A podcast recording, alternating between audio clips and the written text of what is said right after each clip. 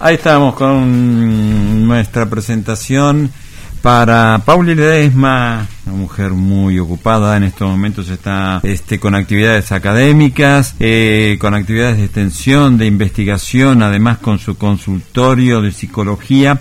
Ahora eh, dándonos unos minutos y lo cual agradecemos aquí en el programa con su columna El lado amigable de la psicología. Muy buenos días, estimada amiga. Buenos días, ¿cómo están? Yo también agradezco a mi jefe de cátedra que me ha permitido salir un ratito de clase. Hoy estamos con cierres de actividades de una materia a la que pertenezco, Enfermería en Salud Mental 2.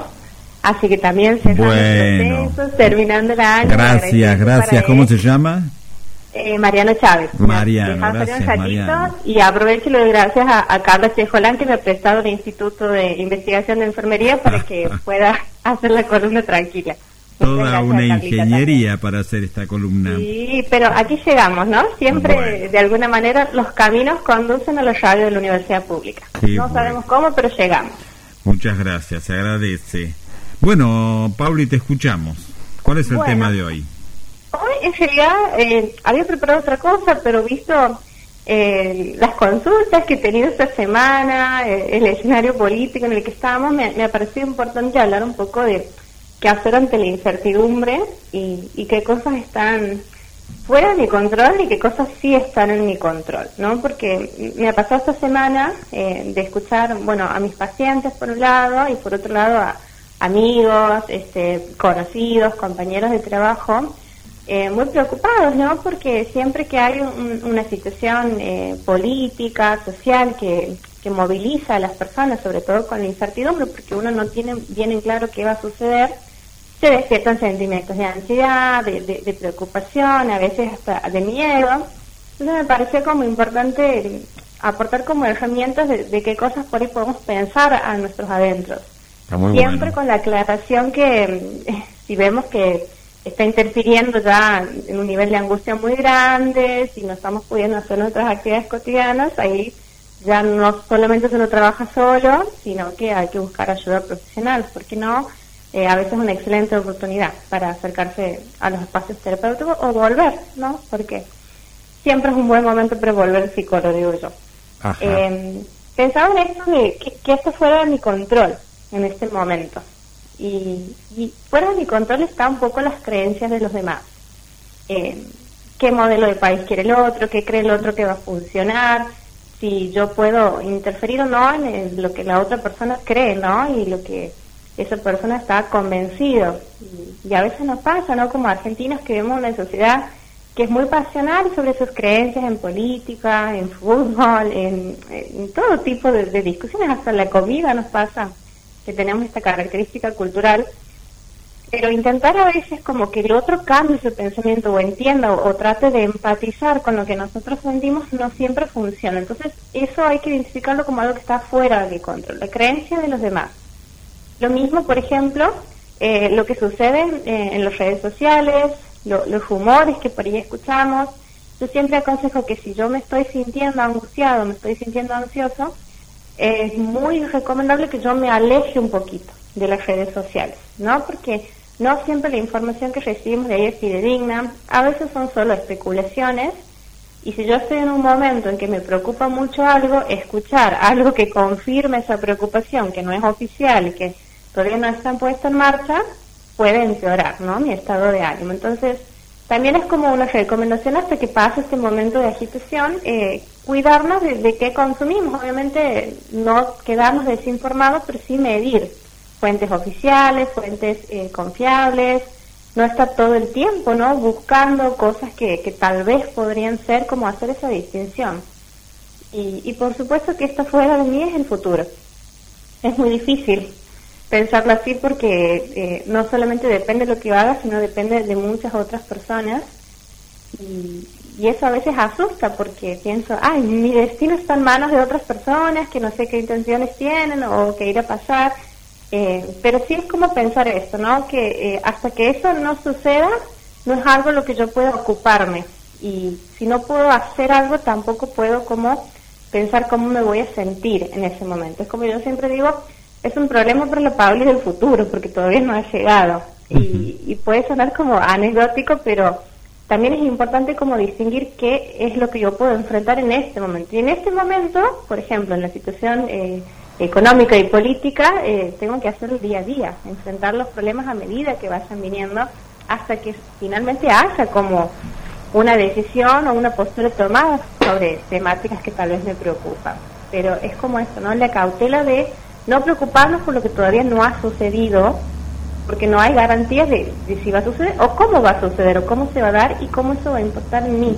Entonces, pensarlo solamente me va a poner más ansioso, me va a preocupar más, eh, que esto sí en mi control, ¿no? Y, esto creo que es importante como herramienta para las personas, bueno, lo que yo hablo, los temas que yo propongo, mi actitud, mis pensamientos, como decíamos recién, lo que yo consumo, eh, ya sea en la vida, en las noticias, con quienes me rodeo, cómo reacciono frente a estas situaciones. Creo que permitirse como saber que yo puedo decir qué entra en mi cabeza y en mis sentimientos en este momento es importante, hacer esa distinción. Tal vez sea un momento que necesite más de, mi, de mis amigos, de mis compañeros, de, de mis seres queridos, y que tal vez las otras cuestiones tengan que quedar un poco pospuestas en este momento. Y tampoco está mal, creo que a veces a las personas, sobre todo que tenemos un compromiso social importante con, con la comunidad y que nos importa mucho, sobre todo los sectores más vulnerables, sentimos como que es egoísta por ahí no pensar en ellos y preocuparnos solo por nosotros pero también es muy importante que sepamos distinguir que eh, el autocuidado no es egoísmo, ¿no? Como hemos hablado en, otras ocasiones. Todo lo contrario, necesitamos aprender cómo cuidarnos y, cómo refugiarnos y encontrar nuestro lugar seguro en este momento.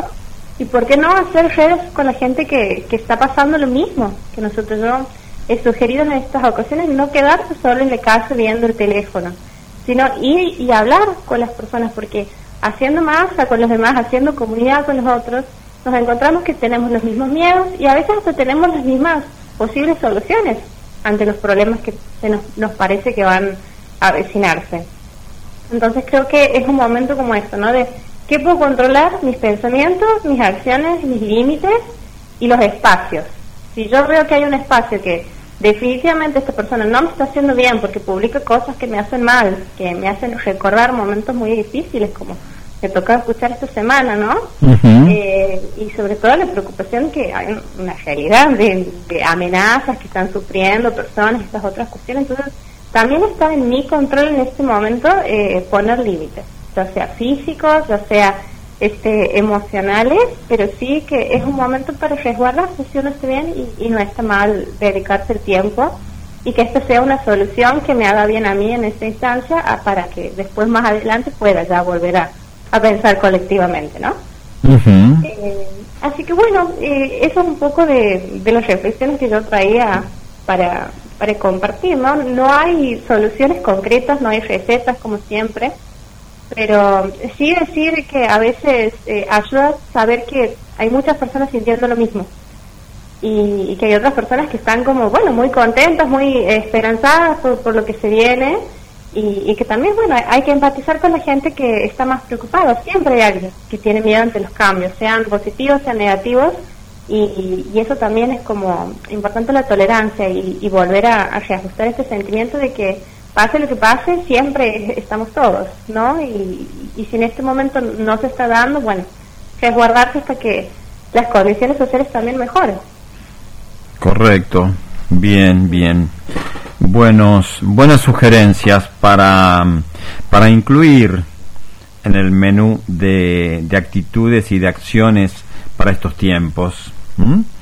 Este, me quedo con eso de, de de, estar cerca de las amistades y cerca de la familia, ¿no? Buscar ahí también un, lugar de, contención. Sí, un lugar seguro, de, también un lugar para sentirse tranquilo y... Y, donde se generan expectativas de poder enfrentar eh, lo que hoy se presenta como una amenaza y que por ahí se concreta y por ahí no. Y sí, es como decimos en salud, siempre tenemos que recurrir a nuestros factores protectores, ¿no? En este momento. Es algo que ha irrumpido inesperadamente en nuestra vida. Entonces, eh, tenemos recursos para enfrentarlos. O sea, tenemos familia, tenemos nuestras personalidades, tenemos, eh, en nuestro caso por ahí, eh, nuestras historias de aprendizajes. no es que estamos desválidos. Yo decía eso también, ¿no? Como marcar. Mm, a veces hacemos paralelismos históricos, ¿no? Con, con cosas que se repiten, pero las sociedades cambian y nosotros no somos los mismos que hace 10 años y eso también es importante, ¿no? Que sepamos que tenemos otras herramientas para eh, crecer de todas estas adversidades que, sentimos que parece que se vienen. Bueno, Pauli, muchísimas gracias. ¿Nos reencontraremos la semana que viene? Esperemos que sí, el, el, tema es este, ¿no? Estamos con muchos cierres de actividades, me encanta, no, no quiero que se sientan dejados de lado a, mi hermoso equipo de la radio, que yo los quiero un montón y me encanta estar con ustedes, pero eh, sí, también están mis alumnos que, que también demandan su tiempo, así que bueno, este, ya lo, vamos charlando, lo vamos charlando con anticipación. Así es, bueno. Un beso grande. encontrarlos, un beso. Gracias, chau, chau.